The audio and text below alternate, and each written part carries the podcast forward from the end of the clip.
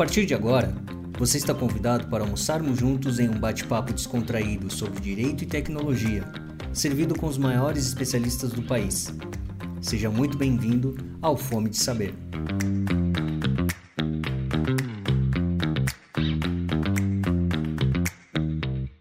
Trazendo a Juliana Soares, advogada da firma de advocacia, especialista aí na arte de fazer petições, né, Ju? Sempre ligada e antenada às novas tecnologias, às jurisprudências, tendências, enfim. E também o Euclides, que é CEO da Jurt, Jurt, vamos ver como é que a gente pronuncia, mas vai estar aqui nos comentários, depois na, na descrição, como é que a gente faz para para conhecer mais um pouco da, dessa Lautec aí que tem revolucionado a tecnologia de pesquisa de jurisprudência e jurimetria. E bom, como é de praxe, a gente vai direto aí entrar no, no assunto de hoje, né? Que é a questão da, do futuro das petições, né? Como a gente vai fazer uma petição cada vez mais eficiente. E a gente tem três perguntas, como sempre. Vou propor para a gente começar com a Ju e a gente passar para o Euclides depois. Pode ser, gente? Então tá, de tá ótimo. Vamos lá, então. Bom, Ju, quais as principais uh, tendências de tecnologia para a gente desenvolver petições agora, no, no, próximo período em breve, e um pouco mais em médio prazo aí, que tu tem conhecimento e talvez tenha usado também já? Bom, primeiramente, bom dia, bom dia ou boa tarde também, né, pessoal? Agradecer o convite, Edu, fiquei muito feliz ainda mais para falar sobre um tema que eu gosto bastante, que é essa parte de peticionamento. É, a gente tem uma estimativa de que o advogado que ele atua é, de fato na justiça brasileira, ele gasta em média 50% de, do tempo dele trabalhando em documentos jurídicos, sejam petições, contratos, enfim. Então, é um assunto bem importante que, que eu gosto bastante. Então, assim, muito obrigada. Em relação a essa questão das tecnologias, eu falo que tudo muda o tempo todo, né? Mas a gente tem um certo hábito de fazer petição sempre de um jeito. E quando você pergunta, é engraçado, quando você pergunta para as pessoas, ah, por que, que você faz a petição assim? Não tem muito um porquê. O porquê é porque aprendeu assim na faculdade, o porquê é porque alguém disse que tinha que ser daquele jeito. Quando, na verdade, se a gente for é, se basear no Código de Processo Civil mesmo para falar de petição, não existe um padrão. O Código de Processo Civil ele, e as legislações esparsas, né, quando a gente tem algum procedimento especial, ela te diz o que, que não pode faltar na sua petição. Mas ela não diz como você tem que organizar aquela petição, se você tem que fazer aquela construção fato, direito, pedido. Isso não está em código nenhum, isso não está é, em, em jurisprudência nenhuma. Então, a gente tem que abrir um pouco a cabeça para entender que tudo no mundo está mudando, a pandemia veio com toda força para mostrar isso para a gente, e o principal ativo que o ser humano tem hoje é o tempo. Antes a gente tinha aquele hábito de fazer petições gigantescas, de encher de jurisprudência, trazer muita doutrina, uma linguagem muito rebuscada, né? Senão é aquela coisa, ah, se não for uma petição de 30 páginas cheia de latim, não deve ser um bom advogado. E o mercado está mudando. O Código de Processo Civil veio na intenção de trazer mais celeridade o Código de 2015, né? Na atuação processual, porque a gente vive hoje um colapso na justiça brasileira, são muitos processos, são muitos problemas que a gente tem lá dentro. E faz parte do advogado, né? Como como membro essencial da justiça, trabalhar um pouco disso. Então, assim, eu acho que para você começar a pensar nas petições do futuro, você tem que pensar em coisas mais lúdicas, em coisas mais dinâmicas, em, em questões mais objetivas, claras, diretas, assim. Então, hoje em dia, é, tem a questão da inteligência artificial, que é um ponto bem importante. É, quando me falam assim de petição, e vem aquela questão dos robôs, né? Que já tem robôs que fazem petição, petições em milésimos de segundos. Fala, cara, vai tomar o lugar do advogado. Eu acredito que sim, boa parte sim, principalmente para quem está acostumado a trabalhar com advocacia de massa, isso muda, não tem jeito. Porque o que vai ser um trabalho repetitivo, tudo que você puder padronizar e repetir, a gente vai ter uma máquina para isso. E que bom, porque eu falo que ela vem para acabar com um trabalho que é desumano. Porque se um robô pode fazer aquilo, não tem por que um ser humano está fazendo. Não faz o menor sentido. Mas dentro disso a gente também trabalha com vários outros contextos, que tecnologias vão surgindo, é, situações novas no, no, no, universo mesmo vão surgindo, por exemplo, questão de, de daqueles carros no Vale do Silício, autodirigíveis. Gente, se provoca um acidente ali, como que vai ficar o trato jurídico relacionado a isso? E nesse ponto, não tem robô nenhum é, inteligência artificial nenhuma que possa substituir essa capacidade cognitiva do advogado. Então, dentro desse ponto, acho que é você trabalhar essa questão mais objetiva nas suas petições, trazer essa, essa parte mais lúdica, que a gente trabalha com tipografia, a gente trabalha com legal design, é, visual law, enfim. E a, a utilização da jurisprudência dentro da sua petição também é um ponto bem relevante, que pode encurtar muito o seu processo de peticionamento ali. Vou passar a bola, porque se deixar, gente, advogado fala demais, né? Vai que vai, né, Ju? Legal. Bom, obrigado pelo espaço primeiro, Edu. É, vai ser uma honra aqui colaborar. Vou entrar aqui no. Você bem objetivo, você comentou de curto, médio e longo prazo. Né? Então, acho que no curto prazo, que a gente já consegue fazer hoje, é, primeiro utilizar algumas plataformas é, de automação de, de, petição. Eu não sei se a maior parte das pessoas sabem, mas dentro do Word você tem até a questão de criação de formulário para você preencher só as variáveis, por exemplo, como o nome de uma parte, etc. Né? Então, às vezes, nem precisa ser uma tecnologia super, hiper, mega, ultra avançada. Né? Eu costumo dizer que a gente não precisa de ciência de foguete para tudo. Às vezes, o, o arroz e feijão muito bem feito, ele já dá conta de fazer muita coisa que a gente ainda não está praticando, né? E se a gente, se vocês pararem e tiverem a curiosidade qualquer dia de explorar os, é, eu imagino que a maior parte dos advogados e advogadas aqui utilizem o Office 365, né? Também tem o, o Google Docs e enfim algumas outras plataformas aí, mas se vocês tiverem a curiosidade, tem muito suplemento, por exemplo, no Office 365, que cria, enfim, que melhora, é, é, é, que pode te ajudar, por exemplo, com vocabulário, que pode te ajudar a diagramar um documento melhor. Então, a Juliana estava falando aqui de espaçamento, de visual de infográfico, né, algumas coisas nesse sentido. Então, acho que essas ferramentas, elas já estão disponíveis, estão se tornando bastante populares. Né? No médio prazo, eu vejo ainda mais a popularização de gráficos, de é, utilização de recursos de visual law. Então, o advogado, eventualmente, estudando ali é, é, é tipografia para saber o que, que é uma, uma fonte de peso 100, de peso 300, 700, 900, bold, extra bold, negrito, né? para você dar mais leveza para o documento. Então, quando você utiliza recurso visual, o nosso olho é uma máquina de minerar visualmente. Né? Nós, humanos, nós não somos muito bons com números, mas minerando visualmente, o, o nosso cérebro ele funciona muito bem. Então, acho que é, a mudança da, da linguagem, tanto na utilização do texto, mas de uma nova forma de utilizar os textos, né? E também a, a adição de recursos visuais com mais frequência, eu vejo como isso funcionando muito bem no médio prazo.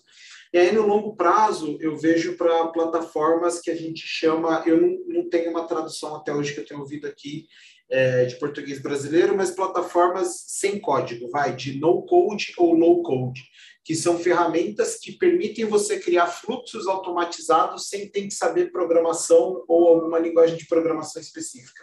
Então, antes de você peticionar e depois de você peticionar, você tem algumas tarefas que você precisa cumprir né? E tem algumas já tem algumas plataformas de no code ou low code, né? Que às vezes você tem muito pouco código, que é o low code, ou nenhum código é, de programação tipo nenhum em absoluto, assim. Então é ferramenta de arrasta e solta, né, em que você pode, por exemplo, ah, depois que a minha petição estiver pronta, o que, que eu quero fazer com ela? Você plugar isso numa plataforma de no-code, por exemplo, para gerenciar o fluxo de enviar para o cliente, criar uma, uma, uma, rotina de peticionamento e distribuição e etc. E tal. Então, acho que essas tendências aí é, de tecnologia no desenvolvimento de peticionamento são aí acompanhando o que está acontecendo no mercado, lá fora também, é mais ou menos o que acho que pode acontecer aí. Só para complementar, Euclides, uma dúvida que eu fiquei, uh, que é uma questão que o pessoal bem recorrente, né, para nós perguntar. Uh, por exemplo, dentro do ADVBox a gente tem ali o um menu de modelos de petições, onde a gente insere as variáveis, citou as variáveis uhum. ali que tem dentro do Word, né? Só que essas uhum. variáveis elas vão ser preenchidas, vão ser preenchidas por, por dados que a gente tem dentro de um banco de dados. Então, no uhum. caso, pessoas, né, clientes, partes contrárias e processos também, né? Uh, no caso, os processos judiciais. Uh, mas daí isso não tem no, no Google Docs, no, no OneDrive, no, no Word, né? Como é que a gente poder... É, eu vejo que muitos advogados se prendem, ah, vou fazer minhas petições no Google Docs ou no Word, mas, por, por exemplo, poderia usar duas ferramentas aí para fazer um fluxo de trabalho um pouco Sim. mais ágil, né? Sim, sim, totalmente. Eu acho que assim, ferramentas que se, é, que se complementam, elas nunca são demais. Assim. Então, por exemplo, é, eu falo aqui meio que com, com a minha expertise de área de desenvolvimento de produto tecnológico. É, aqui na Druid a gente tem, por exemplo, a gente utiliza tanto o Google Analytics quanto o Matomo Analytics, que é uma ferramenta de analytics também, só que tem algumas funções complementares ao Google Analytics para a gente entender o tráfego do nosso site. Né? Então, se você vai ter um ganho de produtividade e as duas ferramentas se comunicam, por que não? Né? Por que não utilizar isso? Eu acho que tudo que vem para aumentar a nossa produtividade e economizar tempo e ser feito com confiabilidade, eu acho que é super bem-vindo na nossa rotina de trabalho. É, eu acho que isso também entra muito no, no ponto daquela coisa, né? Existem coisas na petição que você vai ter que trazer realmente o caso concreto ali do seu cliente, que vão ter particularidades, mas existem coisas tipo uhum. tipo qualificação. Cara, qualificação, se você tem lá no DV Box toda a qualificação do seu cliente, porque é isso, né? Quando uhum. você tem uma ferramenta de gestão, a ideia é unificar a, a plataforma de dados, né? é unificar a gestão para você deixar uhum. tudo ali no mesmo lugar para que você possa ter esse acesso fácil. E quanto mais completa for a utilização da ferramenta, melhor. E aí entra nessa uhum. parte de qualificação, que, via de regra, você vai entrar na ferramenta e vai colocar tudo do seu cliente lá. Cara, será que precisa mesmo você entrar lá no Google Docs e ficar digitando o nome do seu cliente completo? Não tem necessidade, sabe? É um documento que você uhum. cria ali para você, é, esses pontos mais nesses, é, repetitivos, assim, né? Que já estão lá no sistema. Você já fez esse trabalho uma vez, ele traz para um documento e aí você abre ali numa outra ferramenta para complementar e fazer uma revisão, se for o caso, assim mas é inteligente, né? Que nem o Euclides falou, é ganho de produtividade, gente. A gente tem que aprender a utilizar as ferramentas que a gente tem da melhor maneira possível. E explorar as funcionalidades delas, né? Porque muita gente às vezes contrata uma ferramenta para cumprir uma finalidade e não sabe que ela faz uma infinidade de outras coisas, né? Então, acho que assim, a maior parte das pessoas não sabe que tem, por exemplo, automação de, de é, disso de variável com formulário com variável no Word, que é o recurso de mala direta que eles usam esse nome desde 1990, sei lá. Mas eles não investem mais no desenvolvimento disso na UX. Então, putz, se você tem um RP para um software de gestão e ele tem um peticionador, meu, usa, porque é, essa equipe com certeza vai estar trabalhando muito mais focada nesse recurso para o teu nicho de atividade, né? Eu acho que tem que utilizar todas as funcionalidades possíveis. Eu sou meio que aquele cara que ainda compra, quando compra um dispositivo lê o manual para saber tudo que o aparelho faz, sabe? Mas é, é, é, muito bom isso, porque você gera uma economia gigantesca. Às vezes você evita de comprar alguma coisa, contratar outro serviço, porque o que você tem já faz o que você precisa, né? Você só não sabe que faz. Então, a curiosidade também de, de mexer em tudo que todas as funcionalidades possíveis é uma coisa que eu recomendo que, enfim, seja praticada dia sim, dia também. Gente, então, para a segunda pergunta, então, de hoje, né, ah, a gente entrando numa questão mais prática, específica aí, ah, a questão de biblioteca de jurisprudência, o que, que vocês acham? É uma prática útil para as equipes jurídicas? Antigamente o pessoal fazia essas bibliotecas, tinha até revistas antes de vir o, o, a internet, né? Mas a questão de formar uma, uma biblioteca de jurisprudência digital, alinhar esse, essas pesquisas entre a equipe, ainda vale a pena? O que, que vocês têm uh, de opinião sobre isso aí para compartilhar? Eu acho que super vale a pena, principalmente, por exemplo, lá no escritório, a gente já advoga há algum tempo para revendedoras de veículos usados. Então, querendo ou não, existem alguns tipos de problema que é um padrão que tende a se repetir né? Porque carro usado, a pessoa não entende que não está comprando carro zero, que existe um desgaste ali do uso.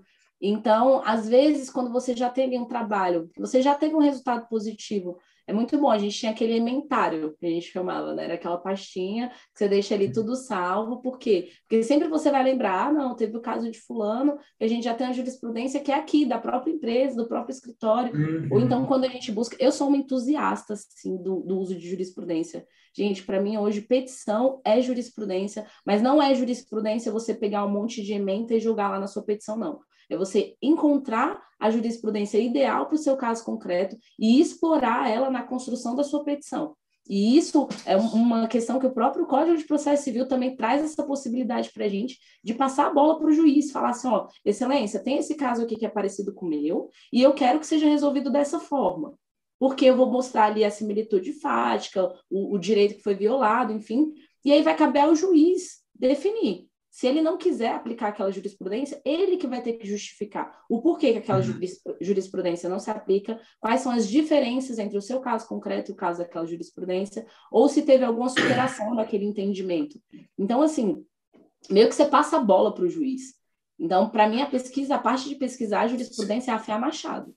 É extremamente importante. Se você tiver que, sei lá, 10 dias para fazer sua petição, eu sugiro que pelo menos 5 você fique ali pesquisando, otimizando essa sua busca de jurisprudência para você tentar utilizar da melhor maneira possível. E quando você achar uma boa jurisprudência, né, querendo ou não, dentro do escritório também, por exemplo, esses, esse tipo de demanda que eu dei o exemplo aqui para vocês, achou a jurisprudência, cara, é uma coisa que você tem que ter ali fácil, porque você não vai uhum. precisar fazer toda essa busca de novo. Não faz sentido entendeu? Então, aquela jurisprudência que você está mais habituado a usar, os casos que são mais parecidos ali dentro do seu escritório, a gente vai percebendo que, olha, hoje eu trabalho mais com dano moral, dano estético, sei lá, você vai percebendo uma certa tendência dentro do seu escritório. E para isso, quanto mais otim...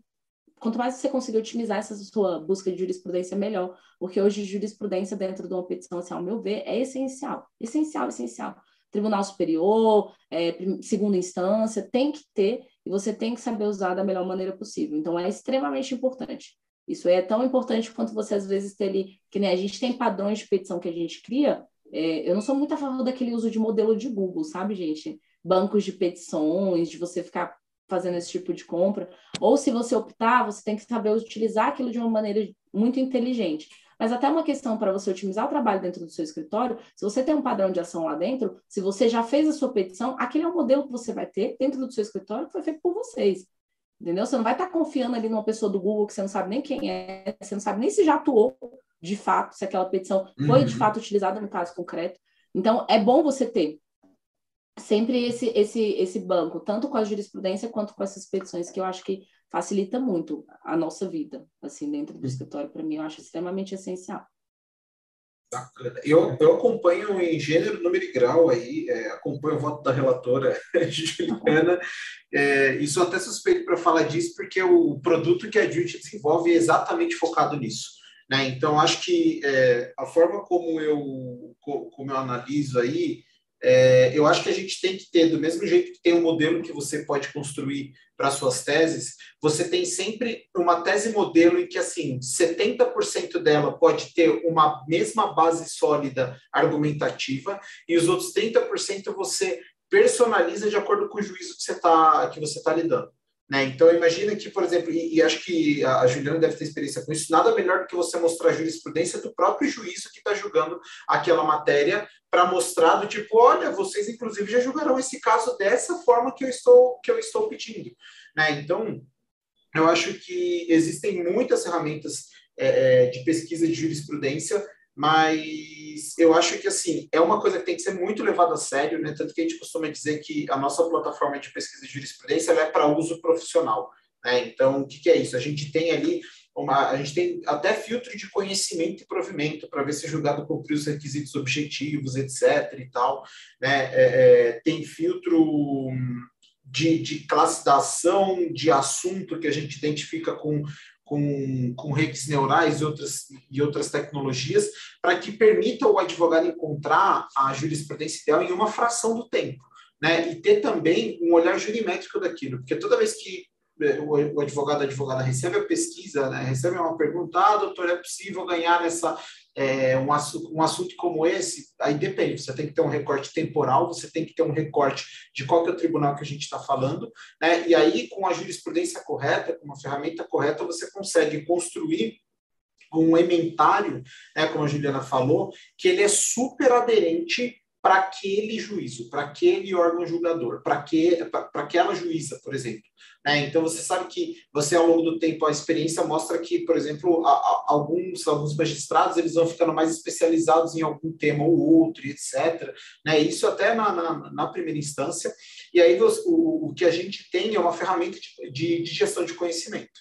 Né? Então, você pode criar suas pastas lá e colocar e alimentar as pastas com os julgados, por exemplo, por nome de juiz, por nome de cliente, por vertical. Ah, então aqui eu trabalho, por exemplo, com, com, com influenciadores. Aqui são jurisprudências que falam sobre é, direito do consumidor e com operadoras de telefonia, com o setor bancário. Né? E quando você organiza tudo isso, né, você tem um modelo de petição imagina, né, em, em, que ele já vem muito customizado para a tua necessidade, e uma das coisas que você vai fazer é selecionar a jurisprudência ideal e trabalhar essa jurisprudência para aumentar sua força argumentativa, você pode organizar tudo isso em pastas, né, principalmente puxando de órgão superior, porque ela dá peso para sua argumentação. Né? Então tem uma, até um gatilho psicológico que o pessoal fala que assim, depois que você lista cinco fatos né, que, que não podem ser contestados, você pode basicamente falar qualquer coisa para a pessoa que ela acredita em você. Né? Então, se você lista esses fatos e depois você vai trabalhando a argumentação no sentido de, de, de mostrar para aquele juízo que você, de fato, está correto e a, a, matéria tem que ser julgada daquela forma como você está alegando, a sua, chance, a, a, sua chance aumenta muito, né? Isso é a consequência direta no horário que o advogado vai, vai, vai ganhar, a forma como ele é percebido pelos clientes, etc. Então, acho que a construção de um inventário particular é essencial para a boa prática advocatícia ou até para a advocacia consultiva, para saber como que, é, qual que é a probabilidade de uma coisa dar certo ou errado, né? E aí, eventualmente, você coloca um, um honorário de êxito, alguma coisa nesse sentido. Posso só complementar um pouquinho o que você disse? Que eu, eu ia falar exatamente sobre isso. Porque, por exemplo, a gente que trabalha muito com a parte consultiva, é, toda demanda a gente tem que fazer um contingenciamento de risco. Para entender, para explicar para o nosso cliente ali o que, que com que risco a gente está lidando e se a gente tem que se preparar para de repente fazer um acordo, porque a gente sabe que o tribunal não é muito favorável em relação, não é muito positivo para o nosso lado em relação a determinado assunto. Então, assim, essa parte da jurisprudência também, de você ter essa noção dentro do escritório, é muito importante, até para você entender, cara, que tipo de ação vale a pena você trabalhar ou não. Porque uhum. a gente acredita muito em trabalhar pelo êxito, porque isso gera um valor muito grande para o cliente. Ele entende que você entra na briga com ele. A gente não trabalha só pelo êxito, mas sempre tem um honorário. A gente sempre coloca um honorário no êxito para o cliente entender. Olha, eu vou ganhar se você ganhar. Então, é ações que a gente vê, faz ali o contingenciamento de risco de um cliente novo, vamos supor, e a gente já vê que não vale tanto a pena, é um cliente que a gente não vai fechar. Porque o honorário inicial que ele vai me pagar, se você for pensar no custo-benefício do tempo de duração daquele processo e o retorno que ele vai me dar lá no final, não vale a pena. E isso você só consegue fazer quando você tem esse conhecimento dessa jurisprudência ali do tribunal onde você vai atuar. Então, assim, é, muito relevante. É isso aí. E os computadores, eles são ótimos em processar números, né? Então, se você conseguir ter uma análise de risco orientada a dados num tempo muito rápido, sua advocacia fica muito fortalecida. Verdade, verdade. E para quem tem processos com recursos aos tribunais superiores, né, os, os principais tipos de recursos hoje em dia, eles precisam de divergência jurisprudencial. Então, precisa consultar uh, acórdãos de diferentes tribunais que sejam conflitantes para poder subir essa, esse recurso. E até confesso que testando a ferramenta do Euclides ali, a gente acabou até assinando lá para o escritório porque resolve isso, né? Eram dias procurando acórdão similar e a gente consegue levantar isso em questão de cliques ali. É, em três minutos, cinco minutos, a gente consegue resolver. E uma coisa interessante também nessa parte de biblioteca de jurisprudência é que as jurisprudências mudam, né? Então, quando Sim. a jurisprudência muda, a gente faz muito repetido uma ação, a gente tem que atualizar essa biblioteca e colocar a outra, a outra jurisprudência como superada e atualizar a uhum. petição também, né? Porque não é todos, digamos que tem um escritório grande, 10, 20, 50 advogados, e aí mudou a jurisprudência, não são todos os advogados que vão se atualizar no mesmo momento, né? E aí seria um trabalho de, de como tu falou, tu citou, né, Euclides? Gestão do conhecimento. E aí eu vou para a terceira pergunta. Uh, diferente da biblioteca de jurisprudência, a biblioteca de modelos de petição, de modelos de contrato, já seria outra coisa, um segundo passo, né? Uh, vocês acham que vale a pena manter também, investir energia nesse, nessa uh, manutenção de uma biblioteca de modelos? Como é que funciona um pouco aí no teu escritório, Ju? Qual é as tuas recomendações depois, Euclides? Vamos lá. Ó, é, lá no escritório, a gente tem uma advocacia é, mais boutique, digamos assim. A gente não trabalha com advocacia de massa mais. Já trabalhamos, mas hoje em dia não trabalhamos mais com advocacia de massa. Dentro da massa, é, o procedimento é completamente diferente, tanto que dentro do escritório a gente dividia por setor. Você tinha um setor da advocacia, né, da, da forma que a gente atende hoje, e tinha um setor de massa. Então, os advogados que atuavam na massa era só para massa, porque você tem que ter um perfil de advogado diferente, você tem que ser mais dinâmico, tem que ser mais rápido. Então, se eu estou falando aqui hoje na nossa advocacia, se a gente tem um prazo interno de 10 dias para um, um advogado fazer uma petição, dentro da advocacia de massa, ele faz 30 petições num dia.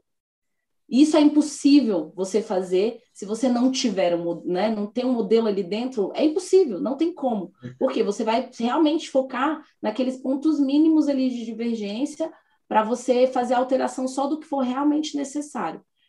E dentro da advocacia, nesse, nesse ponto boutique também, na massa, a massa não se sustenta sem modelo, tá, gente? Felizmente, por mais que eu fale dessa questão do uso de modelo e tudo, não tem como a massa não consegue se sustentar sem modelo. Por isso que eu digo que nessa parte, quando vier a inteligência artificial, que de fato fizer todo esse trabalho, com certeza o setor de massa vai voltar para dentro do meu escritório, porque é, é interessante, assim, mas em termos de da qualidade técnica do trabalho, você fica muito limitado.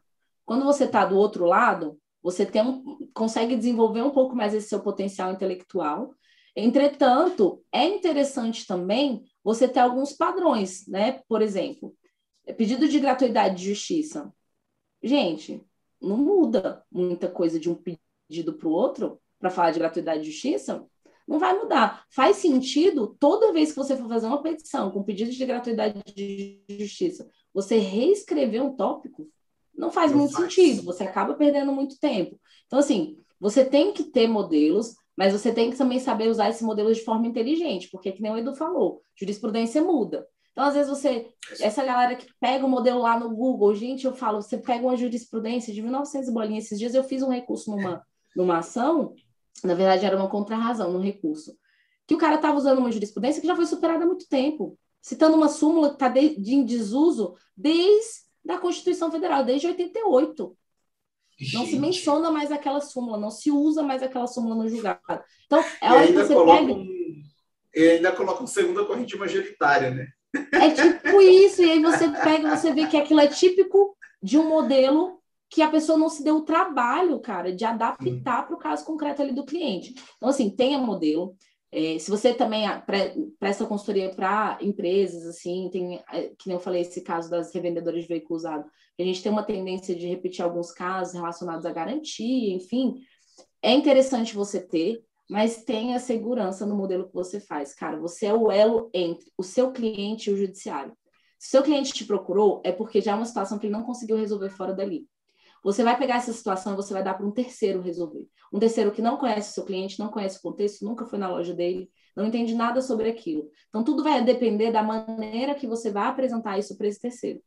Então, se você não faz isso da maneira certa, se você não traz essa segurança, se você terceiriza essa comunicação do seu cliente com o judiciário, porque é isso que você faz quando você pega um modelo ali no Google que você não sabe quem fez, e muito vem da insegurança, né? Acho que as pessoas às vezes têm insegurança de esquecer de botar alguma coisa numa petição, ficar faltando. Eu falo, gente, mas aí você vai lá no Google, pega o modelo de uma pessoa que você não sabe nem quem é. Às vezes tem muito modelo de petição, não estou falando mal de estudante, não, hein, gente, pelo amor de Deus, mesmo porque, por exemplo, lá no curso, eu tenho 50% dos meus alunos são estudantes de direito, e eu acho sensacional, porque é uma galera que não está no mercado e já quer aprender a fazer a petição em si. Então, eu acho isso muito legal. Mas existem muitos modelos que você tem no Google que são feitos por estudantes. Então, assim, às vezes você é um advogado que já se formou, já está praticando ali há algum tempo e se sente inseguro e você pega com um modelo de uma pessoa que não está no mercado ainda que ainda não testou de fato se aquele modelo ali, se aquela abordagem daquela tese vai funcionar ou não naquele processo. Então você tem que ter muito cuidado. Eu sou a favor, sim, desde que você use de maneira inteligente, principalmente quem advoga, não advoga para massa, né? E você tenha cuidado, muito cuidado com essas particularidades. E o principal, que os seus modelos sejam você que faça. Né? Vá você, faça a sua petição, crie o seu próprio padrão e deixe ele dentro do seu escritório, que se alguma pessoa precisar de alguma coisa relacionada àquilo, ela vai ter a segurança de saber que foi um colega que está ali dentro com ela, trabalhando todos os dias, que fez aquela petição. Então, assim, sim, eu acho que ajuda muito nessa parte de produtividade. Existem pontos que não tem por que você reescrever sempre, mas cuidado, cuidado. O modelo é uma, uma coisa que você tem que usar com cuidado, até, às vezes, documento, sabe? Você esquece, deixa passar batido ali no modelo um documento, que você não tem o seu processo, ou que nem já aconteceu um processo no escritório, na, na, revisão eu consegui pegar, mas tem gente que não, não faz revisão de petição, não tem um setor revisor de petição dentro do escritório. E aí a, a, a minha associada ela estava se manifestando sobre um ofício, só que ela esqueceu de mudar o número do ID do ofício. Então a gente já tinha um ofício novo que a gente tinha que se manifestar sobre ele e ele era um ofício totalmente prejudicial, diferente desse primeiro, e ela esqueceu de trocar o número do ID. Ou seja, iria a petição lá, ela ia estar se manifestando de novo sobre um ofício que não era mais o caso, e a gente ia ficar prejudicado porque ia perder a oportunidade de impugnar aquele ofício naquele momento. Então, você tem que ter muito cuidado, muito cuidado mesmo. Eu concordo com a Ju. Eu acho que, para além de modelo de petição, por exemplo, eu costumo dizer de modelo de documento, né, mas você tem um clausulário, né, que seria um, do mesmo jeito que você tem um ementário, você tem um repositório de cláusulas. Então, por exemplo, o pedido de, de justiça gratuita que a Juliana comentou. Né? Se você tivesse ali, por exemplo, um, um, um mais ali, né, do lado do, do, do, do, peticionador, né, e colocasse lá, cadê minha cláusula de, por exemplo, de o meu parágrafo, meu pedido de justiça gratuita, ele já entrasse no documento, é, eu acho que isso torna ainda mais flexível o modelo, né, com o mesmo índice de confiabilidade. É, então, eu acho que isso é, de fato, é, é, mais para advocacia de massa mesmo, né? O consultivo, a ideia do consultivo é justamente não massificar.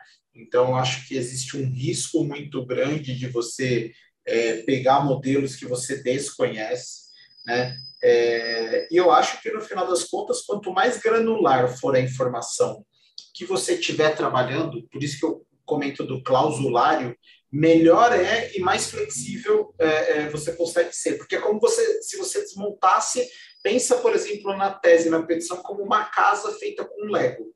Né? Ah, eu quero encaixar essa, é, é, é, essa casinha de Lego aqui, nessa mesa ou nessa prateleira, é difícil. Agora, se você desmontar tudo, você pode remontar com, os com as mesmas pecinhas de construção.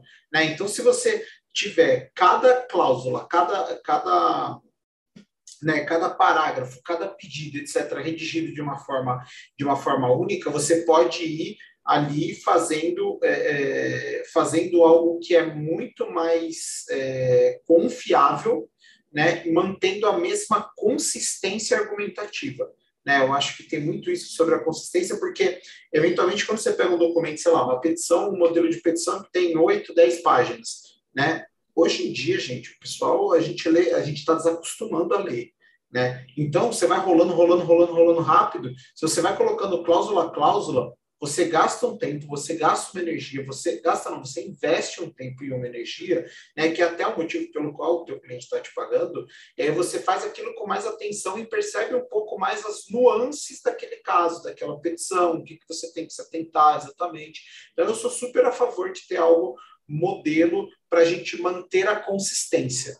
Né? Diferente de um pintor, por exemplo, que ele não pode partir de um quadro modelo, né, que é, tudo sai do zero, né, o advogado ele não é um artista plástico, por mais que seja uma atividade intelectual, ele tem que partir de, de alguma coisa que ele sabe que funciona. É, ah, então esse, esse meu pedido de gratuidade aqui é, judiciária, ele tem, cara, uma taxa de êxito de putz, 99%. Então, vou usar. Por que, que eu vou escrever? redigir de novo tudo isso? Não tem necessidade.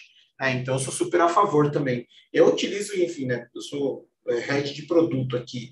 Então, assim, eu tive, e aí faço um pouco de comercial, financeiro também. Eu faço isso, por exemplo, com proposta comercial. Além, entre um cliente passar a demanda e mandar a proposta comercial, eu gasto mais ou menos uns seis minutos. É, por quê? Porque tem um template de proposta para ofertar o licenciamento do produto que a gente tem. Né? E ele tem ali 18 variáveis, e nessas 18 variáveis eu preencho com, com, com CRM, né? que acho que é, inclusive, falando sobre outras tecnologias de escritório. É, eu vou, inclusive, comentar isso. Ah, é, tem a questão da correção monetária ali, do pedido de sucumbência também, que seriam cláusulas que estariam sempre né, especificadas. Uhum. Uh, e também essa questão de usar em contratos de honorários também, né? Ou, ou procurações, dá para a gente ter os modelos prontos para esses tipos uhum. de documentos aí que acaba agilizando bastante, né? Mas a questão uhum. do clausurário é muito utilizada também no, no judiciário, os juízes na hora de fazer sentença, os escrivães fazem despacho também, né? EPROC, PJE, para eles eu acredito que tenha, né? Mas realmente, falou, a Ju falou da JG, eu confesso que o nosso escritório usava modelo de petição e tinha JG, e teve um cliente que era médico, tinha bruto mais de 30 mil reais de salário por mês, e foi a petição com o pedido de JG, né? A sorte que a gente caiu na mesma época que a gente acabou indo revisar isso e a gente fez uma petição de retificação antes do juiz ver. Mas foi, foi bem, mas também. E pode acontecer com qualquer um, né? Se a gente Sim. deixar passar. Mas, gente, vamos então falar aqui como comentários finais aí, que a gente está indo para o final da live, e falar aí também dessa, da parte de tecnologias recomendadas aí, se vocês quiserem fazer algum merchan, falar do curso, da, do, do produto aí, fiquem à vontade, esse espaço aí para a gente uh, usar para isso também. Ju e depois o Euclides. Ah, tá. Não, eu, eu não entro muito nessa parte de tecnologia, não, né, gente? Eu tenho um curso, eu peticionando direito. Esse ano a gente não vai abrir novas turmas mais, mas ano que vem, dentro desse curso, eu trato todas as petições de mérito da primeira instância. Então, a gente vai desde a inicial até o recurso de apelação. Então, para trabalhar a natureza jurídica de cada uma dessas petições. Para a gente parar de achar que peticionar é intuição. Não, eu gostei muito do, do que o, Euclides falou lá no começo sobre o fluxo de trabalho. Hoje, dentro do escritório, em cada petição, a gente tem um fluxo de trabalho para fazer cada petição. Por quê? Porque quando você entende a natureza jurídica de cada uma dessas petições, o que, que tem que ter de fato em cada uma dessas petições, você vê que essa sua insegurança na hora de criar uma petição, ainda que seja do zero, fazer o seu modelo, muda muito. A sua percepção em relação a ela muda muito. Então, no curso, a intenção é a gente focar nisso para conseguir desenvolver melhores petições. É, no escritório hoje, a gente, desde que a gente profissionalizou a gestão, o software, gente, quando que eu tenho que contratar um software jurídico? Quando você decide advogar. Porque, assim, não tem nada melhor no mundo do que você já nascer pensando em crescer de forma sustentável. Então, assim, eu falo de quem sentiu a dor de passar dessa advocacia artesanal para depois você ter que migrar para um sistema, por quê? Porque você deixa para se preparar quando você já deveria estar tá pronto. A nossa dor veio. Chegou um cliente muito grande, 1.500 processos. A gente falou assim, tá, mas o que, que a gente vai fazer com esses 1.500 processos? Como é que a gente vai planilhar isso? Como é que a gente acompanha prazo? Como é... E aí a gente não pôde, no fim das contas, a gente acabou tendo essa consciência, porque tem gente que nem tem isso, né? Vai lá, pega na doida e fala, a gente se vira. Não, a gente teve essa consciência é, de profissionalizar. Então, assim, a gente usa o ADV Box, que ajuda a gente em muita coisa. É, tem a questão da pontuação lá dentro, que para a gente é muito legal, a gente trabalha muito com produtividade. Você ter essa noção de quem está produzindo mais, quem está prospectando mais, é muito legal, até para você setorizar o escritório quando eu falo assim, pensar em desenvolvimento, porque hoje a gente está criando um setor comercial no escritório, e aí esse setor comercial a gente vai passar para lá os advogados que a gente vê ali que tem mais facilidade na, na, prospecção de cliente, no fechamento de contrato, tem um índice maior de fechamento de contrato. Então, é você conseguir dividir a sua equipe de acordo com a habilidade de cada um, e tudo isso a gente tem através do sistema. Então, o sistema, você utilizando o sistema de gestão de maneira correta, completa, né? Porque querendo ou não, o ser humano que está ali tem que incluir as informações direitinho, sem preguiça, é muito bom também. E, e, e, tem essa questão da automação também de alguns documentos, tipo procuração, que o Edu falou, alguns documentos jurídicos assim que facilita bastante a nossa vida. Bom, muito bom. Acho que assim, ó, é, a gente precisa de fato ter alguns softwares aí, porque no final das contas ele vira o nosso canivete suíço, né? Então, principalmente quando você começa a, às vezes, até empreender, monta o próprio escritório, você começa a fazer tudo muito artesanalmente, e aí vem, por exemplo, esse caso que a Juliana falou, de você deixa de ganhar dinheiro porque você não está preparado, eventualmente, para suportar uma demanda muito maior do que, que, você, que você consegue absorver, né? Então, é, eu costumo indicar cinco é, ferramentas aí, tipos de ferramenta para compor o canivete suíço do escritório. Né, assim, da primeira delas é a mais essencial, que é o feijão com arroz, um software de gestão, né, um que a gente chama de ERP, né, que ele vai fazer consulta processual, acompanhamento de prazo, etc. e tal, pensando, por exemplo, no escritório é, de contencioso, mas o consultivo também ele vai organizar tarefa, fazer algumas coisas. Eu vou até desconsiderar o e-mail aqui, né, gente, porque hum, nem precisa de realmente comunicação é, mais utilizada com clientes, a gente já tem WhatsApp também, etc. Mas acho que as coisas relevantes a gente ainda manda é, muitas vezes por e-mail. Né? Em segundo, eu vejo muito escritório contratando GED, né, gestor eletrônico de documentos. Na minha percepção de Euclides, eu acho desnecessário, porque as próprias ferramentas, por exemplo, do Office 365 hoje em dia com OneDrive, ou Google Workspace com o Google Drive, já, já lidam com isso, né? já fazem isso com muita proficiência eu acho engraçado que os advogados eles têm um argumento que é da segurança. Né? Fala assim, ah, não, eu prefiro instalar um no servidor do meu escritório do que utilizar da Google, que a Google, a, a Microsoft, por exemplo, vai saber dos meus processos. Ah, então você acha que não desmerecendo o trabalho de ninguém. Uh, tu acha que, que tem como escalar organizando por nome de cliente de processo fora de um software jurídico, GED? Fora até de a questão dos é, até a questão dos modelos eu acho que tem, mas depois eu acho, eu acho que acaba ficando desorganizado. Desculpa te interromper, mas.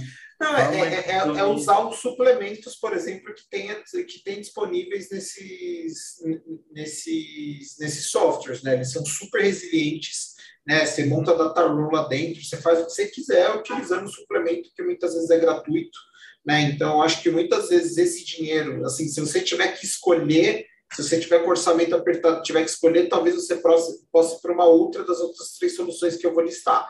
É, então, acho que um CRM, né, para gerenciamento de, de contato com o cliente, né? Então, saber listar ali quais são os pontos que você precisa saber, ali daquele cliente, né? Quais são, para além de qualificação, é, é, saber de qual indústria que ele é, né, saber qual é o problema, se é o caso dele é de civil, tributário, é, eleitoral, trabalhista, etc., para depois você conseguir é, agrupar seus clientes e, e, fazer análise de, por exemplo, ah, quais são meus clientes semelhantes, qual é o ticket médio por tipo de demanda, etc., e gerenciar a cadência do contato né, com os clientes é, um que eu acho que vem ganhando bastante popularidade é o que a gente chama de CLM, que é o Contract Lifecycle Management, software de gestão de contrato. Né? Então, tipo, ah, agendamento de prazo de contrato, quando que vai vencer, etc., com, às vezes, assinatura eletrônica ali também. Acho que o advogado ele depende muito dos contratos, seja de honorários é, ou, ou, qualquer outro tipo. Aí ele meio que vai casado aí com o CRM. E aí fazendo o merchan, né, um software de gestão de conhecimento, porque a atividade advocatícia ela é uma atividade intelectual, não vai deixar de ser e a gente joga para as máquinas o que é, como a Juliana disse, desumano, né? Então, você gerir o seu conhecimento é, é um software que ele vai para além das tarefas de back office, né? Porque ele mexe com o core da tua profissão né? Ele mexe com o seu conhecimento, que assim, junto com habilidades comerciais, né? Porque não adianta você ser putz, é, ótimo, né? E aí você não conseguir nenhum cliente porque você não tem nenhuma habilidade comercial. Pelo menos um sócio com habilidade comercial você tem que ter, né? Para o escritório andar. Mas as pessoas que trabalham na construção, elaboração de tese, etc., ter um software de gestão de conhecimento permite você se manter atualizado ou atualizada com o que, que está acontecendo no direito.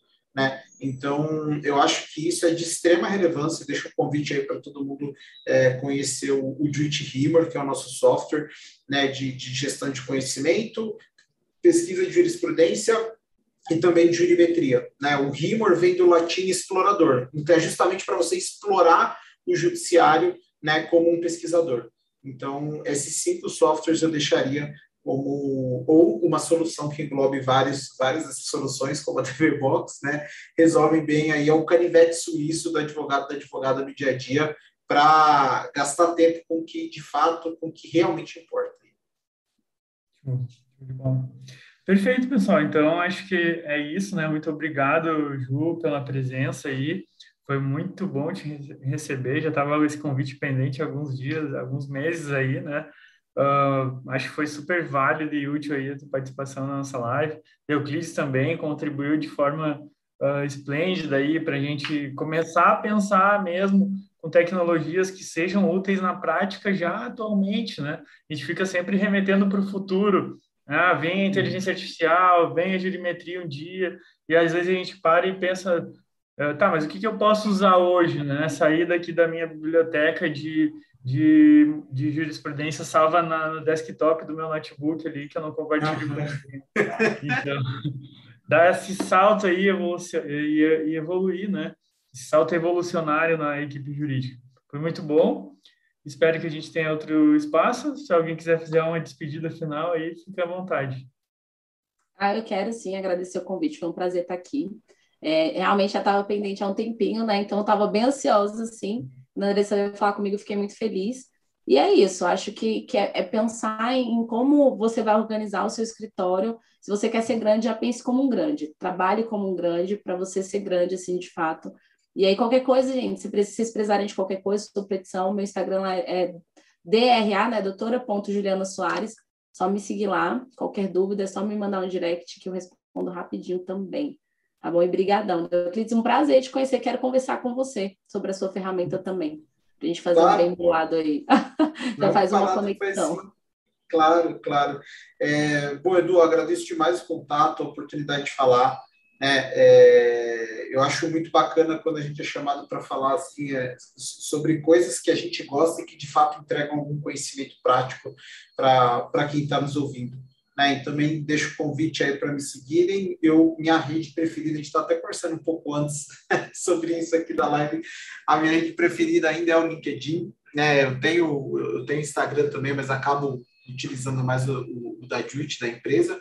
Mas, enfim, se vocês procurarem por Deuclides, é, Deuclides Neto, não vão ter muitos, né? Se vocês digitarem Deuclides e Juit, aparece eu lá. Então, enfim, é, fico à disposição aí para quem quiser conversar sobre pesquisa, pesquisa jurisprudencial, jurimetria, tecnologia, direito e inovação. Enfim, obrigado pelo espaço mais uma vez, Edu. Valeu. Valeu, gente. Obrigado. Até a próxima. Tchau, tchau, pessoal.